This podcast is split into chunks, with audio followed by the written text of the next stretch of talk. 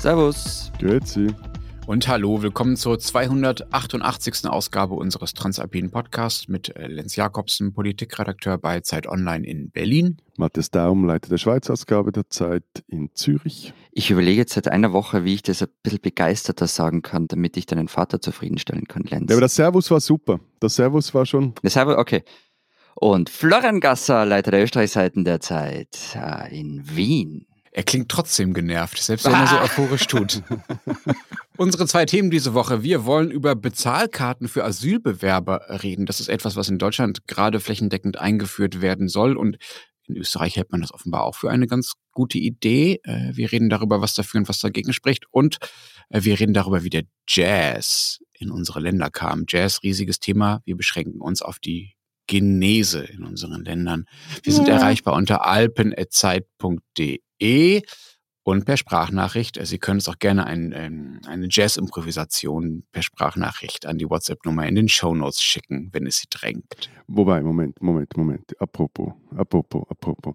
Jetzt kommt natürlich immer noch dieser Abo-Block und passend zum Thema würde ich jetzt sagen, machen wir denn etwas mit Swing, weißt du was? Weißt du? Mir so? schwand Übles. Gönnen Sie sich jetzt doch mal ein Abo. Du, du, du, du. Ein Abo der tollen Zeit, denn das macht sehr froh. Du, du, du, du. Und sind Sie dazu Studi, haben Sie Glück. Du, du, du, du. Dann gibt's dazu nämlich noch ein ganzes Stück. Mehr Zeit. Denn für alle Studierenden und Azubis, Lehrlinge und was es da alles auch noch gibt, gibt es die digitale Zeit neuerdings nicht nur drei Monate kostenlos, sondern obendrauf das gedruckte Zeit Campus Magazin nach Hause geliefert. Oder wie Teddy Stauffer von dem Sie später gleich hören werden, wie Teddy Stauffer swingen würde. Goody Goody. Also zeit.de slash Alpenstudis. Ähm, ja. Gut. Goody Goody. Oh, Hilfe. So, Matthias. Wir, wir müssen noch was nachtragen. Wir müssen noch was nachtragen aus vergangener Woche. Ja, wir müssen noch was nachtragen.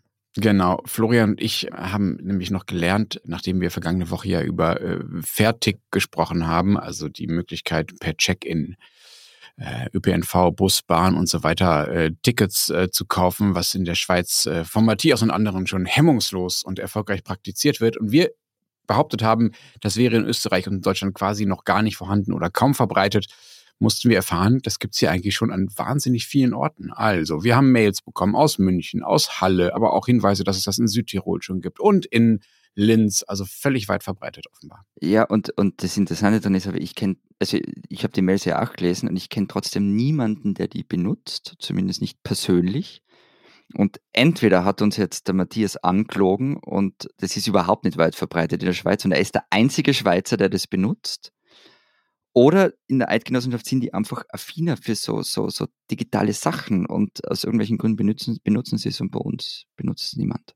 Ich kann deiner Argumentation nicht ganz folgen, aber wurscht, das erinnert Na, Du hast so getan, als ob das total verbreitet ist bei euch. Ja, ist auch. Eben, und bei uns gibt es offenbar und es ist nicht verbreitet, kommt mir vor. Nee, aber deine Argumentation erinnert mich an irgendwelche SBB-Managerinnen und Manager oder, oder an Verkehrspolitiker in der Schweiz, die äh, jeweils ein Generalabonnement erhalten und darum nicht wissen, wie man Billetautomaten, also als Billetautomaten noch richtig wichtig waren, bedient und dann ganz verwundert waren, als die Leute sich darüber beklagten, dass man diese Dinge einfach nicht versteht und keine Tickets mehr lösen kann. So. Und eigentlich wollte ich noch was nachtragen zu unserer Homöopathie-Folge weil wir gemerkt haben, dass mit der Homöopathie Anhängerinnen, und ich glaube, hier ist das generische Femininum durchaus angebracht, wirklich nicht spaßen lässt, sich nicht spaßen lässt. So wurde uns die Liebe gekündigt, so ein Zeitabos gekündigt, was mich natürlich besonders äh, trifft als Abokeiler dieses Podcasts. Ich sage es trotzdem.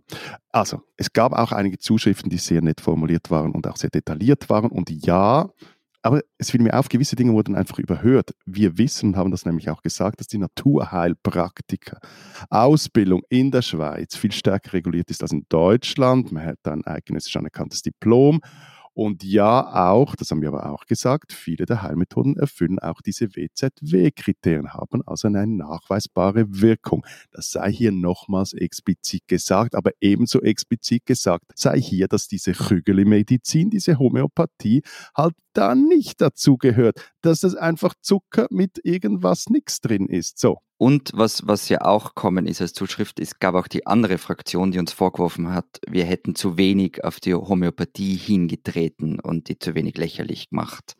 Das gab es ja auch. Ja, da haben wir einfach, dafür haben wir jetzt viel Swing. Mhm. Wir haben es also mal wieder niemandem äh, recht gemacht. Florian, äh, lasst uns äh, zum ersten Thema kommen. Also ihr Österreicher wollt uns was nachmachen. Erzähl mal. Mhm. Und wie? Ja, also die, die österreichische Regierung ist, zumindest der ÖVP-Teil der österreichischen Regierung, ist ganz entzückt, also wirklich entzückt von eurer Idee, Asylwerbern künftig kein Bargeld mehr auszuzahlen, sondern ihnen eine Bezahlkarte in die Hand zu drücken. Also Susanne Raab, ÖVP-Ministerin für Frauen und Integration, hält den Vorschlag für, Zitat, eine absolut sinnvolle Sache. Sachleistungen seien ein effizientes Mittel, um sicherzustellen, dass die Gelder auch dafür verwendet werden, wofür sie gedacht sind. Und es ist irgendwie, ja, also man kann die Uhr danach stellen. Wir haben ja über Wahlkämpfe in Österreich schon geredet. Also man kann wirklich die Uhr danach stellen, wenn der Wahlkampf langsam anfängt und die ÖVP unter Druck ist, dann biegt sie immer unter Garantie mit irgendeiner neuen Idee für Asylsuchende um die Ecke. Und vielleicht können wir das jetzt ein mhm. bisschen einordnen, Lenz, und du kannst mal erzählen, worauf die Österreicher da so spechteln. Ja, normalerweise seid ihr da ja vorneweg bei solchen Dingen. Äh, du hast ja schon erzählt, mm. bei euch ist das im mhm. Wahlkampf immer ein großes Thema. In diesem Fall haben wir euch gewissermaßen überholt oder sind die Avantgarde. Die Idee ist folgende.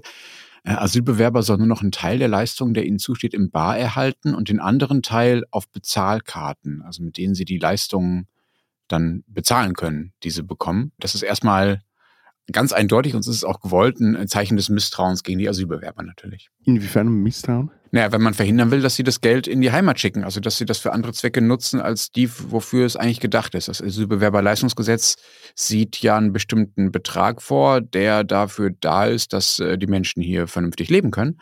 Und der ist nicht dafür vorgesehen, dass man wie großen Teil auch immer davon äh, ins Heimatland schickt. Auch wenn unter Entwicklungspolitikern und Wissenschaftlern ziemlich klar ist, dass diese Heimattransfers eigentlich einen großen Nutzen haben, aber das ist natürlich nicht das, wofür es eigentlich das Geld eigentlich vorgesehen ist. Und jetzt gab es eine Einigung, 14 von 16 Bundes Bundesländer haben sich gerade auf ein gemeinsames Verfahren geeinigt, wie das eingeführt werden soll. Bis Sommer wollen sie eine, per Ausschreibung jemanden gefunden haben, der das für sie umsetzt. Und die beiden anderen Bundesländer, die nicht zu diesen 16 gehören, die machen das auch, die machen es nur auf eigene Faust und wollen schon früher starten. Und du weißt, wer das dann eventuell umsetzen könnte, nämlich ein Österreicher. Ja, fantastisch. das kann ja nur großartig werden. René Benko. Nein, ich muss kurz ausholen. Die Geschichte ist nämlich wirklich gut. Also, sie fängt ja schon früher an. Die Idee mit so, so Bezahlkarten, Dingsbums, gab es natürlich in Österreich schon früher. Der aktuelle FPÖ-Chef Herbert Kickl war ja mal Innenminister, vielleicht erinnert ihr euch dran. Und er wollte eine Refugee-App für Geflüchtete einführen. Also ähnliches Konzept wie die Bezahlkarte. Mhm. Und für die Abwicklung zuständig gewesen wäre, und es ist kein Scherz, Wirecard. Fantastisch. Ähm, daraus, daraus ist nichts geworden. Ähm, aber es gibt einen ehemaligen ÖVP-Vizekanzler, nämlich Michael Spindlecker, der ist äh, Generaldirektor des Zentrums für die Entwicklung von Migrationspolitik. Und diese Organisation wiederum ist für die Implementierung einer Bezahlkarte für Asylwerber in Bayern involviert. Und dass jetzt seine Parteifreunde in Österreich dieses Modell auch haben wollen, also eben sicher nur Zufall. Aber das heißt, in Österreich selber hat äh, dieser Herr das noch nicht ausprobiert? Na, also in eurer Form gibt es das in Österreich nicht, aber es gibt sehr wohl seit sieben Jahren ein Kartensystem für Asylsuchende in Tirol. Äh, was heißt Kartensystem? Also was ist der Unterschied zu dem, was jetzt in Deutschland geplant ist? Es ist eben keine Bezahlkarte, sondern mhm. mit dieser Karte kann man nichts machen, außer Bargeld abheben.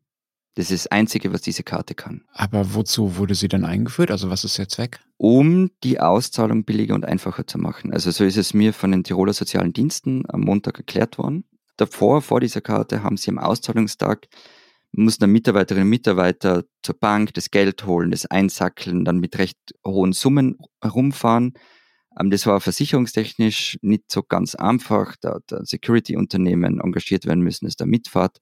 Dann haben die Asylsuchenden sich in einer Reihe aufstellen müssen, auf das Geld warten müssen und so weiter. Mit der Karte funktioniert das dann eben jetzt per Knopfdruck. Aber das klingt ja eigentlich nach einer ganz vernünftigen Idee. Ich finde das auch nicht so. Ich finde das eigentlich auch ganz gescheiter Unterschied. Also auch wenn ich ein Färber für Geldtransporter habe und irgendwelche Ja, und der Unterschied, der, der, wirklich ganz, ganz, ganz, ganz große Unterschied ist, dass die Idee dieser Tiroler Karte eben nicht ist, zu kontrollieren, was die Menschen mit dem Geld machen.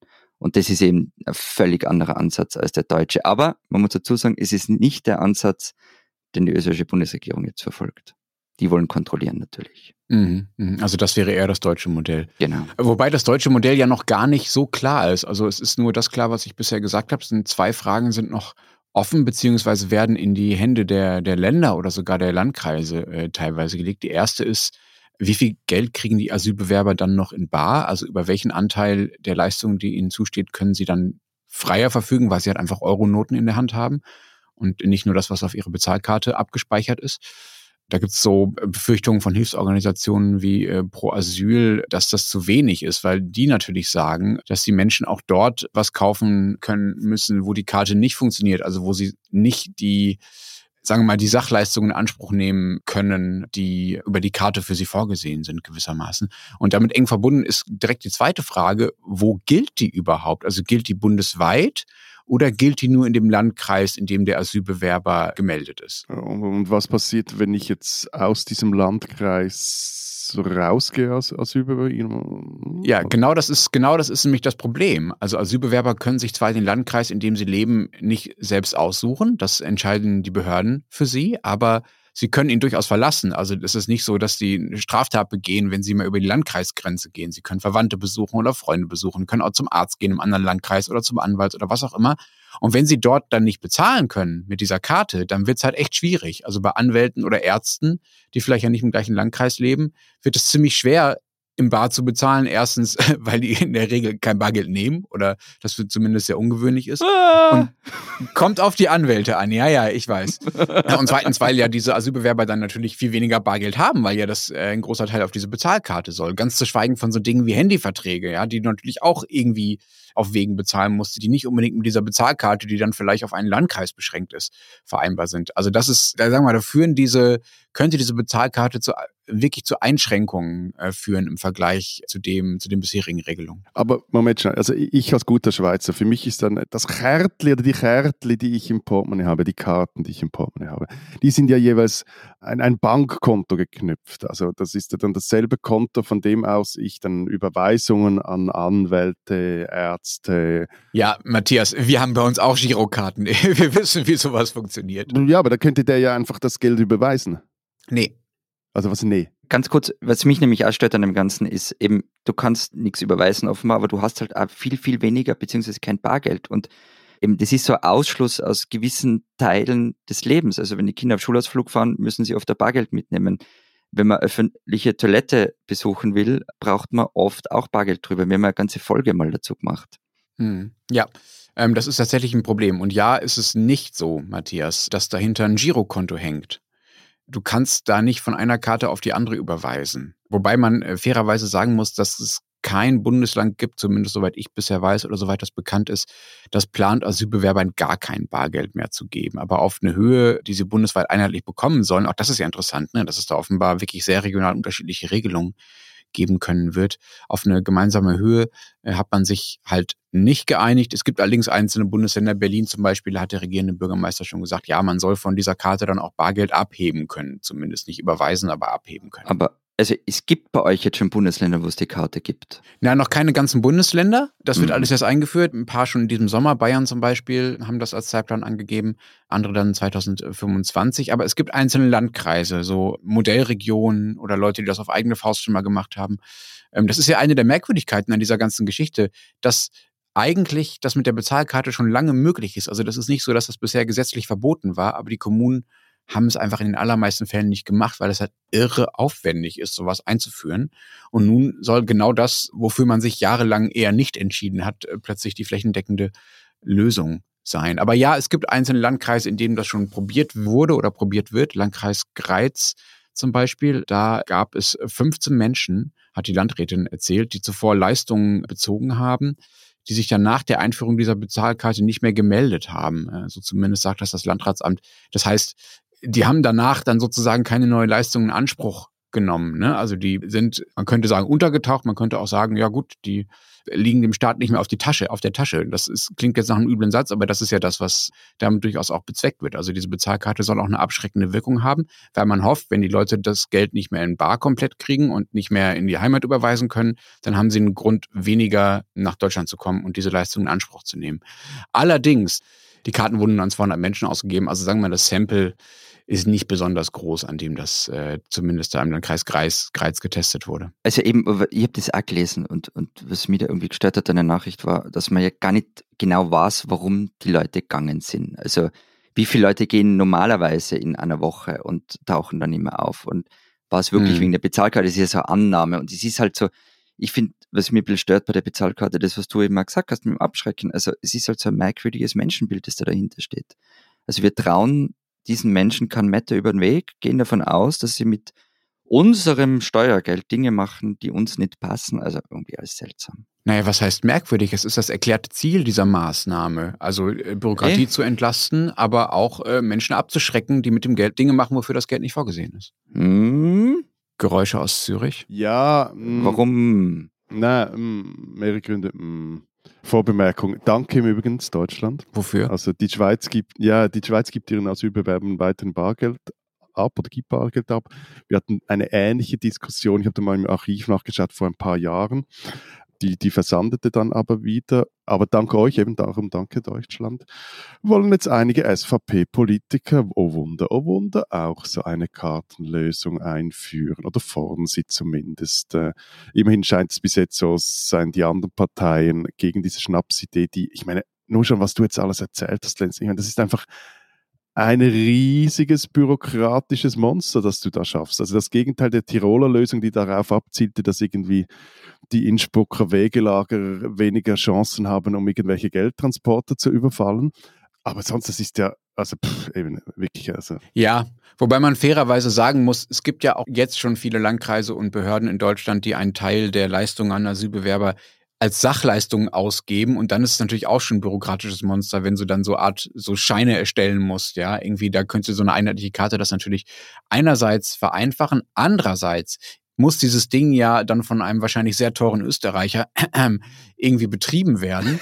Das kostet Geld und ist aufwendig. Und dafür fallen ja auch Überweisungsgebühren an. Also das Geld muss ja überhaupt erstmal auf diese Karte kommen, damit die Asylbewerber das dann damit äh, nutzen können. Und du kannst ja schlecht, also auch juristisch und gesetzlich kannst du nicht den Asylbewerbern diese Überweisungsgebühren dafür in Rechnung stellen, weil die ja gesetzlich Anspruch auf eine bestimmte Höhe von Leistungen haben. Da kannst du nicht einfach die Überweisungsgebühren runterrechnen. Das heißt, das müsste der Staat zahlen. Und der Tagesspiegel hat herausgefunden, dass allein diese Überweisungsgebühren allein in Berlin pro Jahr 10 Millionen Euro kosten könnten. So. Ja, nee, aber eben, also der deutsche Staat spielt da wieder seine Kernkompetenz aus. Ein mhm. bürokratisches, teures, ineffizientes Monster zu, zu schaffen, finde ich super. Ja, lass uns mal abwarten, wie es wird, aber ja, die Sorge habe ich auch. Ja, und das andere hm, war wegen eure einhellig geäußerte Meinung, dass es da so daneben sei, dass der, der, Staat wissen will, was die Leute mit dem Geld tun, das man ihnen gibt? Nee, Moment, Moment. Das habe ich nicht gesagt. Ich finde das schon in Ordnung, dass es dafür zumindest eine politische Sensibilität gibt. Aber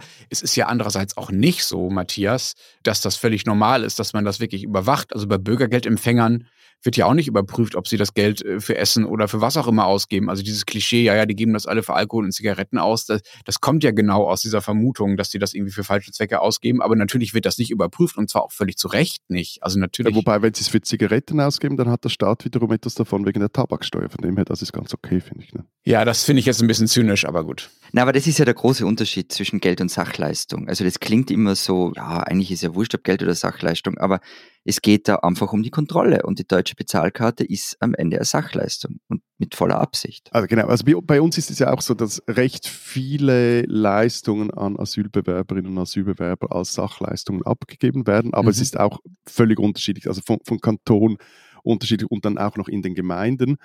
Und äh, wenn ich mir das vorstelle, dass da eine, nur schon in der Schweiz irgendwie eine einheitliche Lösung eben über so eine Karte gefordert wird, da schüttelt es mich, weil das eben, das klingt vor allem nach einem riesigen Aufwand.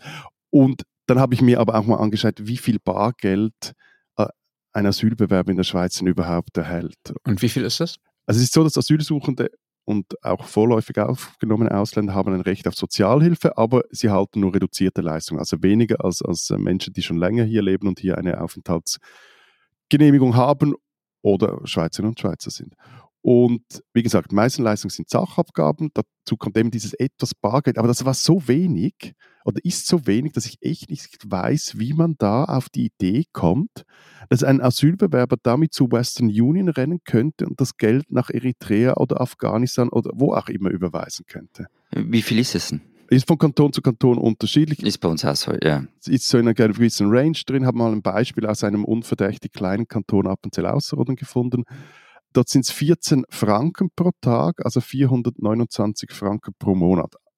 Das muss reichen fürs Essen, Kleider, Hygieneartikel, Windeln, Putzmittel, ÖV-Billett, Arztbesuche, Handyrechnung etc. So.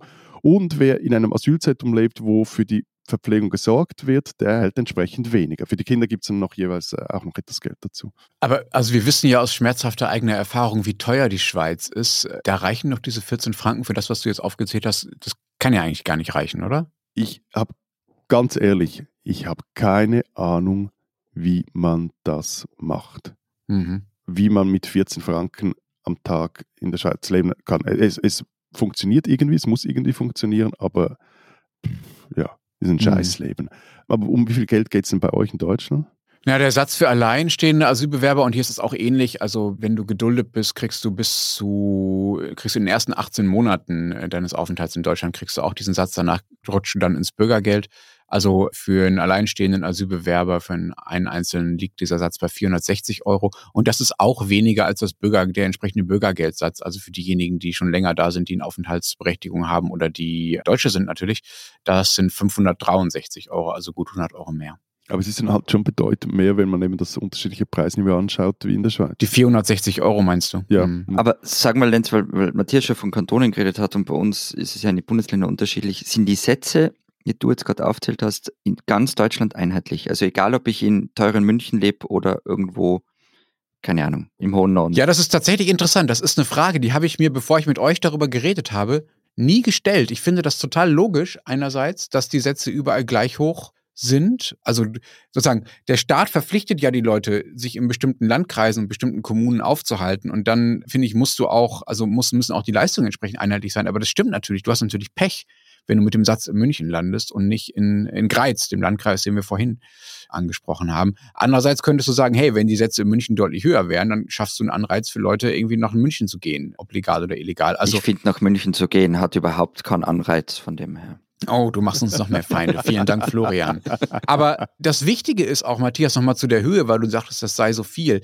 Auch diese 460 Euro, das sind die Sätze, die sie kriegen würden, wenn sie alles im Bar kriegen würden. Wenn die zum Beispiel in einer gestellten Unterkunft leben, was ja sehr, sehr, sehr, sehr viele Asylbewerber tun, gerade in den ersten Monaten im Laufe ihres Verfahrens, dann wird dieser Satz um die entsprechenden, um den Unterkunftsanteil sozusagen reduziert. Wenn sie bestimmte Sachleistungen kriegen, wird es auch weiter reduziert. Also es kriegen bei Weitem nicht alle diese 460 Euro, ne?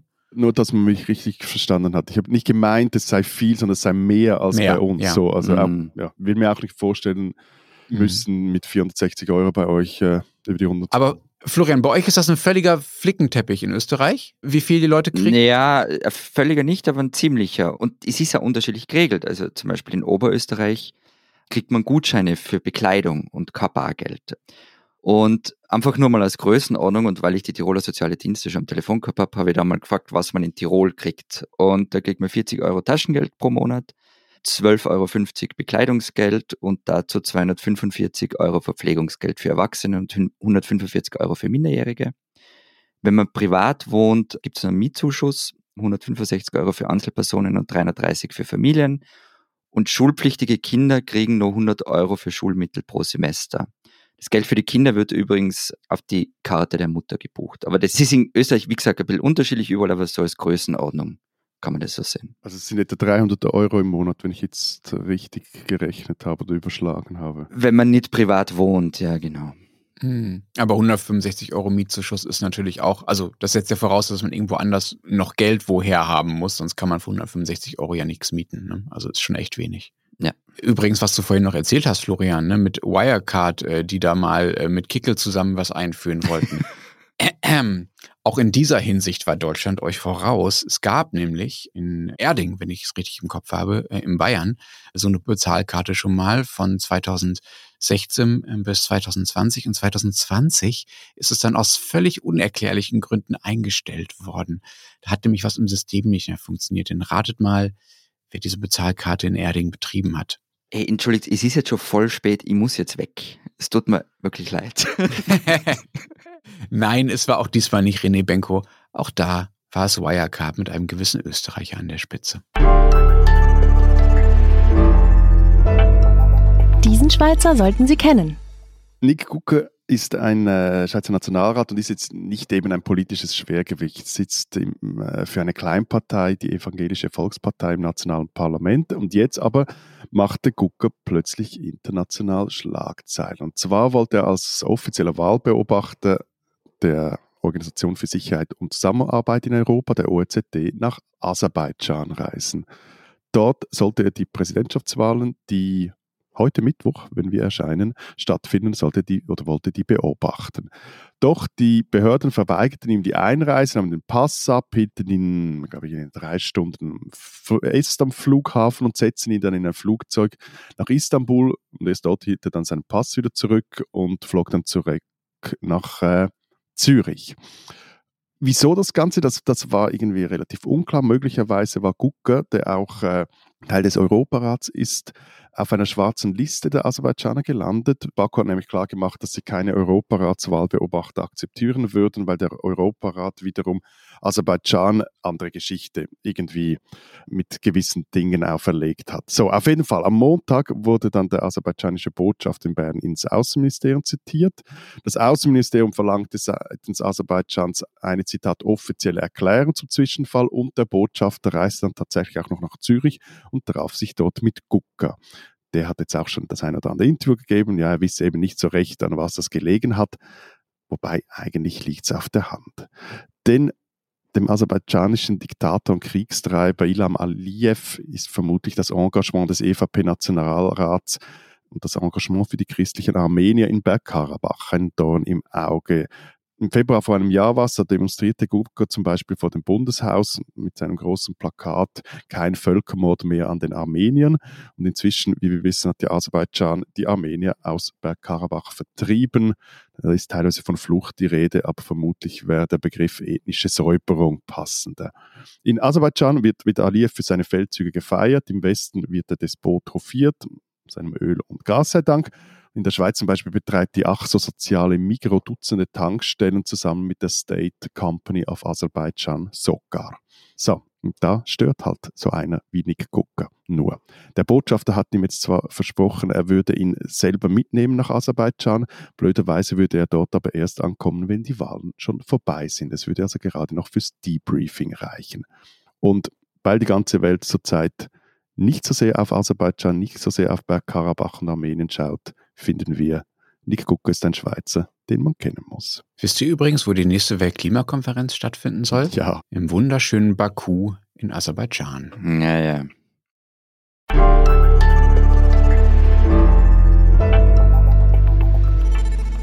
Unser zweites Thema Jazz. Kleine Vorbemerkung, ja, liebe Jazz-Fans. Wir wissen, dass wir dem Thema in, in den paar Minuten, äh, die wir uns hier gönnen, äh, niemals gerecht werden können. Weshalb wir auch gar nicht erst versuchen, einen Überblick über die aktuellen Trends zu geben oder über die Szenen äh, in unseren Ländern. Wir beschränken uns nur darauf zu erzählen, wie der Jazz überhaupt in unsere Länder kam, quasi auf das erste Kapitel der Jazzgeschichte.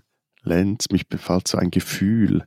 Könnte es sein, dass du fürchtest, dass nicht die Lehrer, nicht die Homöopathinnen, sondern eigentlich die Jazzer unsere giftigsten, kritischsten Zuhörerinnen und Zuhörer sein könnten? Nein, nie im Leben. Okay, gut. Also, der Aufhänger der ganzen Sache, wieso wir das hier machen, einfach mal der Transparenz halber, ist ein neues Buch, das in der Schweiz erschienen ist, heißt Hot und äh, geschrieben hat der Autor Samuel Mumenthaler, der hat auch schon Bücher über die Geschichte von Pop und Rock in der Schweiz geschrieben und er erzählt darin, wie der Jazz eben vor 100 Jahren die Schweiz erreicht hat und zwar nicht als Kunstform, sondern als Tanzmusik oder wie Mumenthaler schreibt, Fuck Art, let's dance.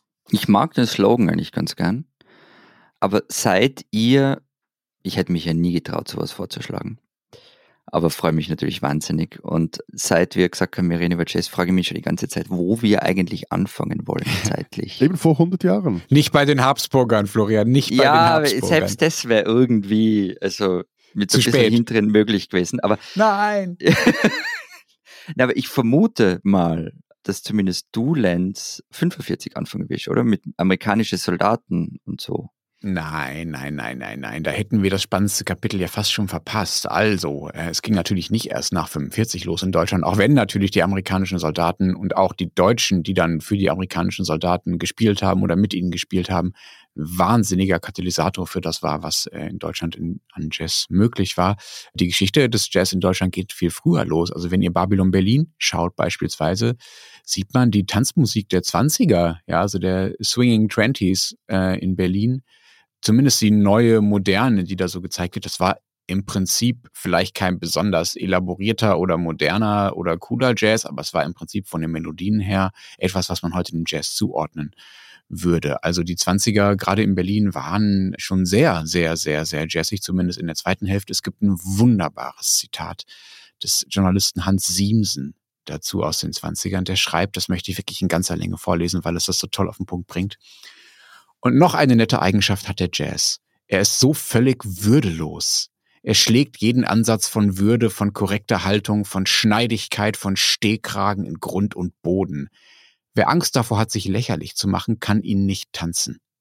Der deutsche Oberlehrer kann ihn nicht tanzen. Der preußische Reserveoffizier kann ihn nicht tanzen. Wären doch alle Minister und Geheimräte und Professoren und Politiker verpflichtet, zuweilen öffentlich Jazz zu tanzen. Auf welch fröhliche Weise würden sie all ihrer Würde entkleidet. Wie menschlich, wie nett, wie komisch müssten sie werden. Kein Dunstkreis von Dummheit, Eitelkeit und Würde könnte sich bilden. Hätte der Kaiser Jazz getanzt, niemals wäre das alles passiert. Wir sprechen über den Ersten Weltkrieg, ne? Aber ach, er hätte es nie gelernt, deutscher Kaiser zu sein. Das ist leichter als Jazz zu tanzen. Ich halte hiermit fest, dass du hast Kaiser gesagt als Erster. Er hat deutscher Kaiser gesagt. Ja, mei, ich bin jetzt nicht so pingelig. Aber dann spare ich mir jetzt die Habsburger, versprochen. Danke. Na, nur kurz zur Zwischenkriegszeit, ähm, die man eigentlich nämlich sparen will, äh, gab es natürlich auch Jazz in Wien. Und das in Österreich, aber vor allem in Wien und da recht viel Konzerte und äh, auch amerikanische Musikerinnen und Musiker sind kommen. Ähm, Josephine Baker war 1928 zum Beispiel in Wien, das war ein Riesending, total angefeindet worden. In Berlin war sie natürlich auch, ne? Ja, ja, die war auf Tour. Bildet euch nicht zu sehr viel, äh, zu viel auf Josephine Baker auf Details, sie war auch in der Schweiz und zwar in Bern. Ja, wenn man schon mal auf Tour ist, kann man das auch mitnehmen zwischendurch. Aber es ist halt bei uns, wird vielleicht bei euch ähnlich gewesen sein, extremst angefeindet worden.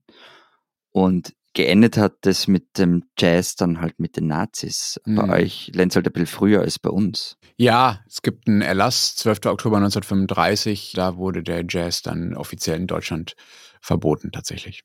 Ja, nach dem Anschluss Österreichs ab bei uns. Galt das bei euch auch natürlich, klar. Wobei, Moment, jetzt mal Moment. Also hier muss ich kurz die Geschichte von Teddy Stauffer erzählen, eben den Goody Goody oder Guffe, wie man ihn in Bern nannte, Stecknadel auf Berner Mundart.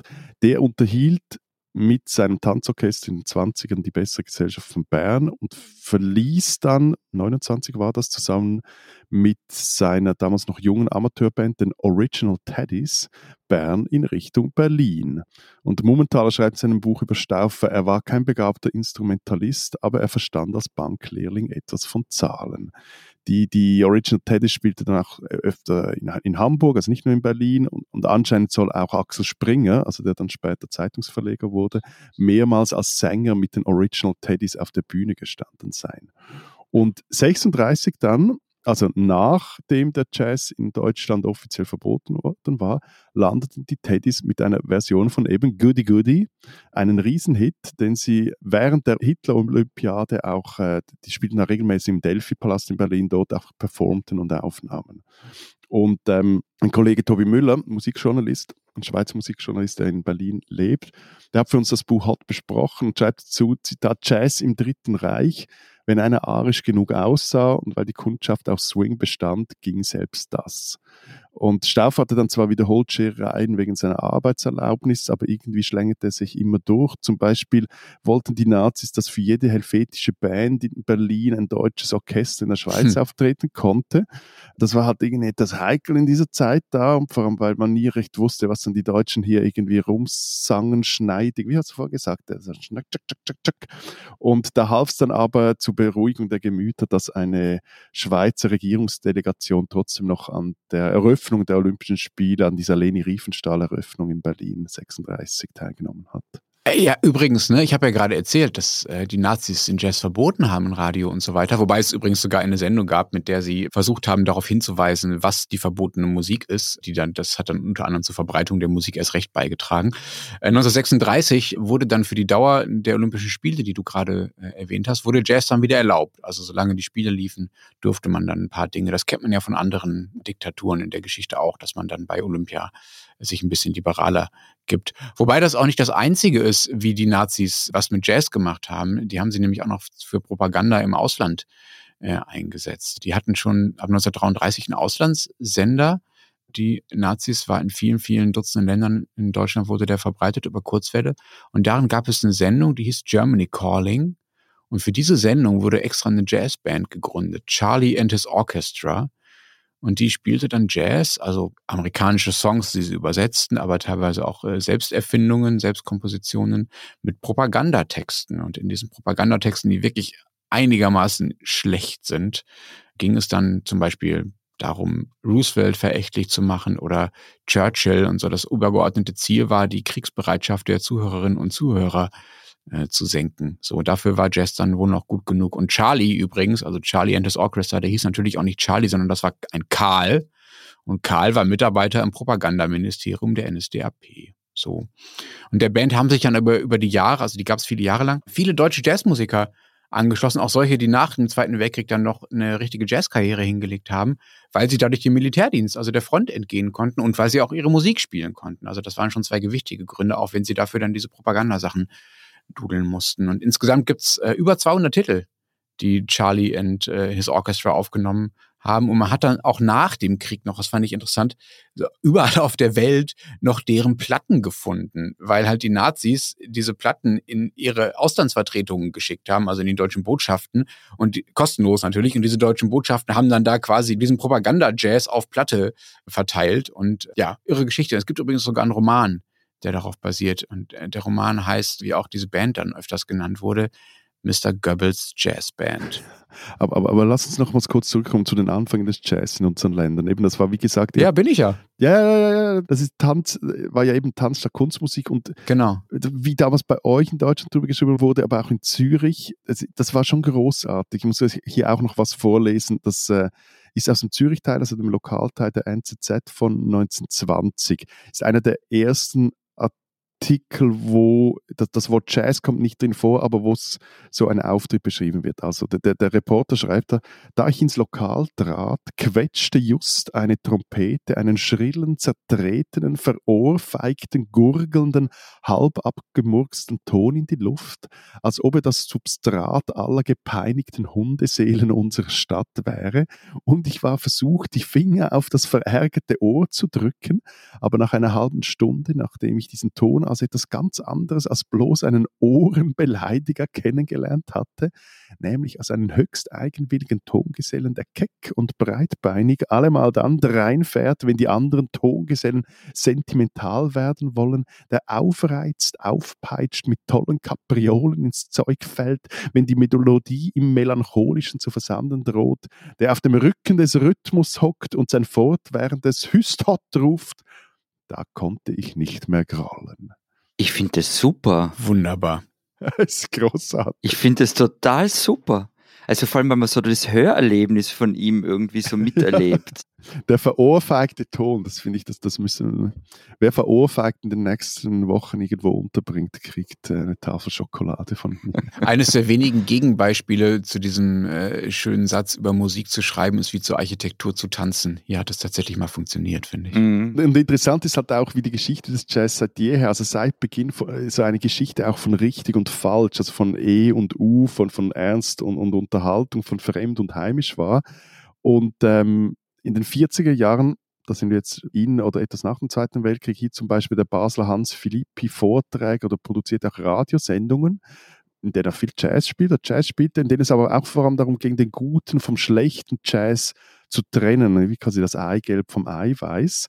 Und der Streit, das ist dann eben das Lustige und darum, ich habe wirklich das Gefühl, die Jazzer, die sind äh, ähnlich drauf wie Homöopathinnen der Streit, der hält bis heute an. Also der Samuel Mumenthal, also der Autor dieses Buches, schreibt in seinem Vorwort, muss ich auch, auch kurz vorlesen, so verweigerte mir der Basler Saxophonist und Jazzhistoriker Mario Schneeberger die Einsicht in die Unterlagen des bereits erwähnten Pioniers Hans Philippi, welcher er, also Schneeberger, seit dessen Tod aufbewahrt und in vorbildlicher Weise für die Öffentlichkeit erschlossen hat. Es gehe hier offenbar, muss dieser Schneeberger geschrieben haben, es gehe hier offenbar um ein Buch über Populärmusik, begründete er seine Absage, und keines Zitat über den Kampf um die Anerkennung des Jazz als Kunstmusik. Hans Philippi aber habe sich diesem Kampf verschrieben und sich immer wieder von der Populärmusik abgegrenzt. Und Wahnsinn. durfte der andere nicht ins Archiv.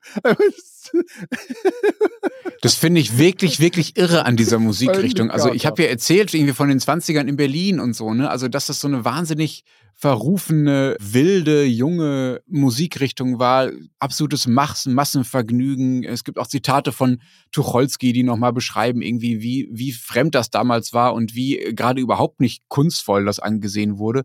Und jetzt ist es, ja, nicht bei allen, aber doch bei vielen Jazz wirklich zu so einer, ja, zu so einem Ding von anspruchsvoller Auskennerei äh, mutiert. Das finde ich eine interessante Karriere, ne?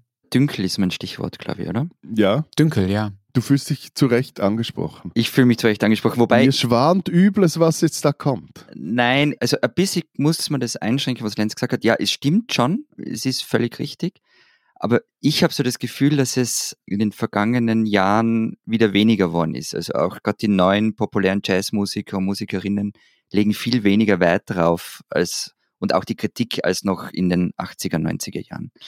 Aber es stimmt schon, Jazzfans sind Snobs und zum guten Teil und stehen drauf, wenn kein Mensch versteht, worüber sie da reden. Ich möchte jetzt aber auch keine Doppelung machen und einfach erzählen, wie das nach 45 in Österreich war, weil es war natürlich nicht gleich wie in Deutschland, aber recht ähnlich. Also es gab die Soldatensender vom Blue Danube Networks und relativ schnell eine gute Szene. Vor allem dann in den 50er Jahren. Also es gab dann Leute wie den Pianisten Friedrich Gulda, der war damals schon ein Star, aber in der klassischen Musik, also er galt als genialer Beethoven-Interpret, hat aber auch Jazz gespielt, war in den USA, ist 56 im Birdland auftreten in New York, davon gibt es übrigens eine Aufnahme. Und Gulda hat dann, und das ist, finde ich, so das Interessante auch damals, wie das funktioniert hat, der hat dann Platten aus den USA-Reisen mitgebracht. Und die Wiener gingen dann zu ihm und haben sich eben diesen neuen heißesten Scheiß angehört. Und es, es entstanden recht schnell Gruppen, also die Austrian All-Stars, die wirklich erfolgreich waren. Ähm, die haben es sogar ins Downbeat, in das Magazin geschafft. Es gab den Klaritinist Fatty George, der einen Jazzclub gehabt hat. Oder eine der wenigen Frauen, die Akkordeonistin und Vibraphonistin Vera Auer und, oder Hans Koller und, und dann, und den Namen muss ich einfach einmal erwähnt haben in der Folge, den Übervater des österreichischen Jazz, Joe Zawinul. Der war damals auch bei den All-Stars. Ich will jetzt aber keine Joe Zawinul Folge machen, obwohl das hergeben wird. Wer mehr wissen will, der kann sich bei den Kollegen von WDR 3 den Podcast Giant Steps in Jazz anhören. Gibt es eine Zawinul Folge. Und dann ist aber was passiert und es führt mich zu der These, die ich heute in die Welt rausposaunen will. Ende der 50er ist es zum recht massiven Exodus von Jazzmusikern aus Wien kommen. Also Fatty George ist nach Berlin gegangen, Zawinul und Auer in die USA. Ich habe für irgendwem gelesen, der nach Bern gegangen ist. Also es sind einfach ganz viele weggegangen und es ist jazzmäßig in Wien ruhiger geworden. Weil Wien zu teuer wurde oder zu langweilig? Warum sind die Leute weg? Ja, warte aber einen Moment, Lenz. Ich finde es wirklich jetzt, da muss ich jetzt schnell los, wenn es fantastisch. Wir wollen über die Beginne, die Anfänge des Jazz sprechen. Ja. Und ich nicht. Er kündigt hier einfach unseren Podcast-Vertrag auf. Was soll denn das? Und er, und er macht genau das, was mich wahnsinnig macht. Eben, was ich vorher gesprochen habe, dieses, dieses Ding, an dem diesen Morbus, äh, wie will man den nennen, Musikhistorikerus, an, an dem ehrlich gesagt auch etwas dieses Buch Hot leidet. Also dieses elende Name-Dropping. Ich meine, mir schwirrt der Kopf. Mach mir eine Playlist, danke, aber irgendwie, ich meine, ja, äh, das kommt mir jeweils so vor, wie wenn irgendwelche Jazzstudenten sich gegenseitig beeindrucken müssen, wer jetzt die abgefreakteren Soli spielen kann oder seine Tonleiter noch schneller hoch und äh, runter nudeln kann. Da muss ich, Entschuldigung, muss ich schnell eine persönliche Geschichte erzählen. Ich, ich habe mal in einer WG gewohnt in Zürich und da hatten wir so ein wirklich saukleines Zimmer das wir das untervermieteten und da hat sich dann ein Jazz-Saxophonist, damals noch ein Student, jetzt dabei ein bekannter Schweizer Jazz-Saxophonist darauf beworben. Und ich, naiv und musikliebend wie ich war, habe gesagt, ja, ja, du kannst sicher auch hier üben, kein Problem. Ich meine, ich hatte keine Ahnung, irgendwie nach zwei Wochen musste ich ihm dann nett irgendwie beibringen, Raffi, ich glaube, du musst dir trotzdem einen Proberaum suchen. Weil ich meine, von morgens, zumindest nicht von morgens um sieben, aber irgendwie trotzdem von zehn bis irgendwie den ganzen Tag da drehst du durch. Aber ja, bitte, weiter mit. Aber nicht nur, nicht nur bei Jazzmusikern, du drehst bei allen durch. Aber wenn Leute neben dir sieben Stunden Tonleitern üben, egal was, drehst du durch. Ja, ja, ja, ja, nein, nein, das, ja. also. also, liebe Musiker, get a room. Ja. Also äh, zu deinem Einwurf, Matthias, ja eh. Ich habe das aber, das ist mit Ankündigung. Ich ziehe das jetzt auch durch. Also Wurscht, lass uns weiter, lass uns bitte weiter an deinem völlig egal. unbegrenzten Wissen teilhaben. Wir sind gespannt. Nein, es ist ziemlich begrenzt, aber was war die Frage eigentlich? Ich kann mich nicht mehr erinnern. Ja, irgendwer war weg. Lenz hat eine interessierte Nachfrage gestellt. Warum sind die alle weg aus Wien? Deine 23 Jazzfreunde von damals. Ach so, genau. Ja, genau. Na, weil nach dem Staatsvertrag 55 die Soldaten abgezogen sind. Also die Soldatenclubs haben zugemacht, die Radiosender waren weg, der Rock'n'Roll ist populärer geworden. Und also man muss ehrlicherweise auch dazu sagen, was bis dahin an Jazz, was es gegeben hat, war mehr oder weniger so Kopieren von amerikanischen Trends. So, und ich habe euch ja jetzt schon öfter mal erzählt, dass avantgardistische Kunst in Österreich vor allem in Graz geblüht hat. Und das war bei Jazz nicht anders, vor allem in den 60ern dann. Und Friedrich Gulder hat sogar mal gesagt, wenn es um den Jazz geht, dann ist Wien bestenfalls ein Vorort von Graz. Aber der war doch selber Wiener. Ist der dann auch nach Graz? Oder also. Na, das musstest du jetzt aber googeln, dass der Wiener war. Und vermutlich haben sie einfach nackt gespielt und irgendwelches Blut und, und andere Ferkereien gemacht. Na, das war dann wieder der nie, das war, äh, das war wieder was anderes, aber ja. Genau, ja, also der war Wiener und deshalb ist der Satz umso gewichtiger. Also, na, er war dann nicht in Graz, aber in dem ganzen Umfeld vom Forum Stadtpark und dem steirischen Herbst, drüber haben wir in der Live-Folge im Dreipass ausführlich geredet, da ist ja der Jazz aufgeblüht. Und in Graz ist er auch institutionell verankert gewesen, was in Wien bis damals noch nicht passiert ist. Es sind echt innovative Kombos entstanden, um Leute wie, jetzt kommen noch ein paar Namen, Erich Kleinschuster oder Dieter Klawischnik. Moment, Moment, Moment. Aber ist das irgendwie ein Cousin? Es äh, gibt doch so eine grüne Politikerin, die so heißt, oder? Äh, grüne Ex-Politikerin? Ja. Ich glaube nicht. Nein, ich weiß es aber nicht. Ja, das weißt du jetzt nicht? Nein, das weiß ich nicht. Es tut mir sehr leid. Das ist eine Enttäuschung als Wikipedia auf zwei Beinen. Entschuldigung. Aber bitte weiter. Ja, also die New Austrian Big Band, ähm, das Josel-Trio um Rudolf Josel, was wiederum cool ist, weil dieser Rudolf Josel im Brotberuf Posaunist bei den Wiener Philharmonikern war und nebenbei diese abgefahrene Jazz-Combo gehabt hat. Und Graz war auch die einzige Stadt außerhalb von Wien, wo vernünftige Jazzkonzerte stattgefunden haben. Man 62 war John Coltrane da im Stephaniesaal.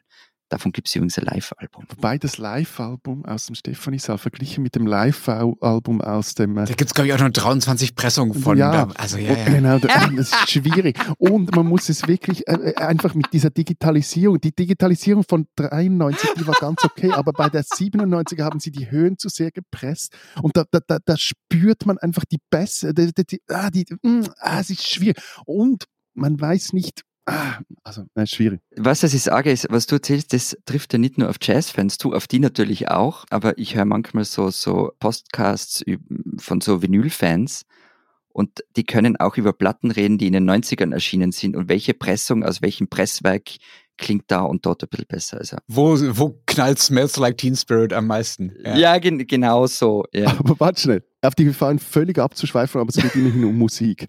Es gibt yeah. wirklich eine sensationelle Sendung auf SRF 2 Kultur, also dem zweiten Radio der SRF 4. Die heißt Diskothek im 2 und da werden immer klassische Aufnahmen miteinander verglichen. Und da hat es auch so eine Expertin-Experten-Runde, wirklich auch alles Nerdinnen und Nerds.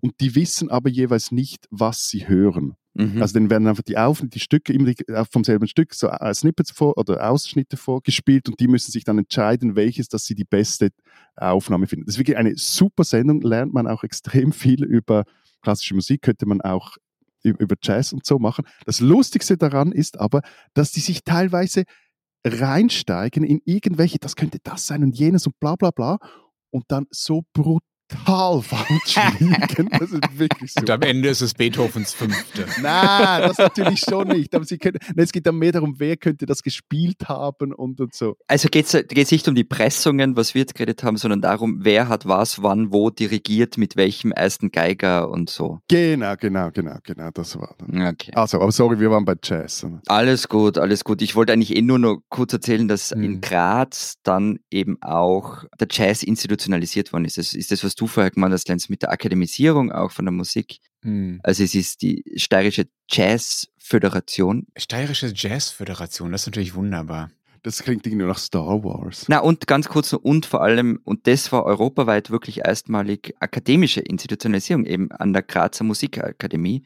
Dort gab es dann ein, oder gibt es ein Institut für Jazz. Jetzt macht er dieses Fass auch noch auf. Ja. Fantastisch. In Deutschland gibt es natürlich ein deutsches Jazz-Institut, wie sich das gehört, in Darmstadt. Und dessen Chef übrigens hat ein Buch geschrieben und das trägt den schönen Titel Play Yourself Man. Das war wohl der Appell der Amerikaner, als die Deutschen sie gefragt haben, wie sie denn eigentlich erstmal so richtig gut Jazz spielen können. Play Yourself Man. Finde ich sehr passend. Aber Florian, nochmal ganz kurz zurück zu Graz. Mhm. Wenn das da alles so toll war, warum habe ich davon, also ne, ich habe nur rudimentär Ahnung von Jazz, aber dass es in Wien irgendwie ein bisschen was gab, habe ich schon mal gehört. Warum weiß ich denn von dieser Grazer Jazz-Szene irgendwie nichts? Ist die wieder untergegangen oder ist sie dann doch zu klein, um auch über Österreich hinaus irgendwie wichtig zu sein? Ja, also das mit über Österreich hinaus ist ja grundsätzlich so eine Sache. Ich meine, Deutschland ist ja für den Jazz unglaublich wichtig, von damals bis heute, also wegen verschiedener Dinge. Genau, wir haben, darüber haben wir jetzt gar nicht geredet. Ne? Ja. Ne? Auch diese ganzen Label, die hier gegründet wurden, genau. Keith Jarrett und so weiter, Jan Gabarek und so, das ist, hat ja alles auch, also Deutschland ist einfach ein wichtiges Jazzstandort, aber ich wollte ja bei der Frühgeschichte bleiben, deswegen. Und auch mit den Festivals, die es in Deutschland schon sehr ja. früh gegeben hat. Mörs, oft gezeltet in Mörs. Ja, und das hat, also Österreich war nie wichtig für Jazz. Es hat so einzelne Karrieren gegeben, so, die groß geworden sind, eben allen voran Joe Zawinul. Warum man von Graz so gar nichts weiß und hört, darüber habe ich die Woche mal mit Thomas Miesgang geredet, dem Autor von uns, der sich da recht gut auskennt. Und er sagt, die Grazer hätten eben zwar großes Interesse an der Lehre des Jazz gehabt, aber eben weniger an der Dokumentation. Und es gibt einfach wahnsinnig wenige bis fast gar keine Aufnahmen von denen aus der Zeit. Was aber schon wichtig ist, den Fußabdruck von denen, den kannst du bis heute sehen. Also viele von den großen Musikerinnen und Musikern waren irgendwann mal in Graz und haben dort gelernt. Und nicht nur. David Bowie ist auch schon mal drüber geflogen. Jazz, wir reden über Jazz. ja, sorry. Also und große Musiker im, im österreichischen Sinne jetzt. Und aus dem heraus eben nicht nur, aber auch daraus entstand dann ab so Ende der 60er wieder eine neue Szene in Wien mit wirklich teilweise verrückten Gruppen, also Reform Art Unit oder den Masters of Unorthodox Jazz. Ähm, gibt's nichts davon auf Spotify, zumindest habe ich es nicht gefunden, aber man kann sich das auf YouTube anhören, die Platten. Ähm, da haut's einmal halt nur die Ohren weg. Aber ich höre jetzt auf, versprochen. Aber ich hätte noch einen Buchtipp, wenn ich darf, wer da mal vertieft einsteigen will. Nämlich vom Andreas Felber. Und das Buch heißt Free Jazz Avantgarde, Wiener Revolution im Hinterzimmer enjoy. Ich habe noch einen Nachtrag, ich bin euch nämlich noch schuldig, was dann aus diesem Teddy Stauffer wurde. Der versuchte nämlich sein Glück dann in Hollywood nach dem Krieg, fand es dann aber in Acapulco und zwar als Promi-Wirt und Hotelmanager, war glaube ich teilweise auch noch als Musiker tätig und ähm, dort starb er dann 1991. Die spinnen, die Österreicher. Florian, du hast uns schon nach Graz geführt. Wir bleiben in Graz. Äh, geht aber nicht um Jazz. Schöne Stadt. Super schöne Stadt. Alle absolut. Dort wurde also in Graz eine Gasse umbenannt. Und diese Gasse heißt nun nach Maria Stromberger. Das war eine Widerstandskämpferin, in der Nazizeit, die in Auschwitz als Krankenschwester tätig war und eine Widerstandsgruppe unterstützte. Zitat, damit setzen wir ein sichtbares Zeichen, wen wir ehren wollen und übernehmen als Menschenrechtsstadt Verantwortung für den Umgang mit unserer Geschichte. Zitat Ende. Das sagte die grüne Vizebürgermeisterin von Graz bei der Enthüllung der neuen Straßentafel zu Ehren von Maria Stromberger. Abgestimmt wurde über diese Umbenennung übrigens bereits im Herbst und zwei Parteien bzw. ihre Abgeordneten haben dagegen gestimmt, nämlich die der FPÖ und der ÖVP. Ihre Begründung, sie wollten, äh, dass die Gasse weiterhin nach Ottokar Kernstock benannt bleibt. So hieß die Gasse vorher. Das war aber kein Jazz aus Graz, oder? Ich glaube nicht. Das war der Mensch, der der Welt das sogenannte Hakenkreuzlied verdankt. Kein Jazz. Liebe FPÖ und liebe ÖVP-Politiker in Graz, in diesem Fall, ihr spinnt doch. Ich muss da noch kurz was anfügen, so leid es mir tut. Graz ist nicht die einzige Stadt, in der es eine Kernstockstraße gab bzw. gibt. Es gibt noch viele weitere in Innsbruck zum Beispiel. Und wer sich einen Überblick verschaffen will, kann es tun unter ottokarkernstock.at. Das sind die Straßen.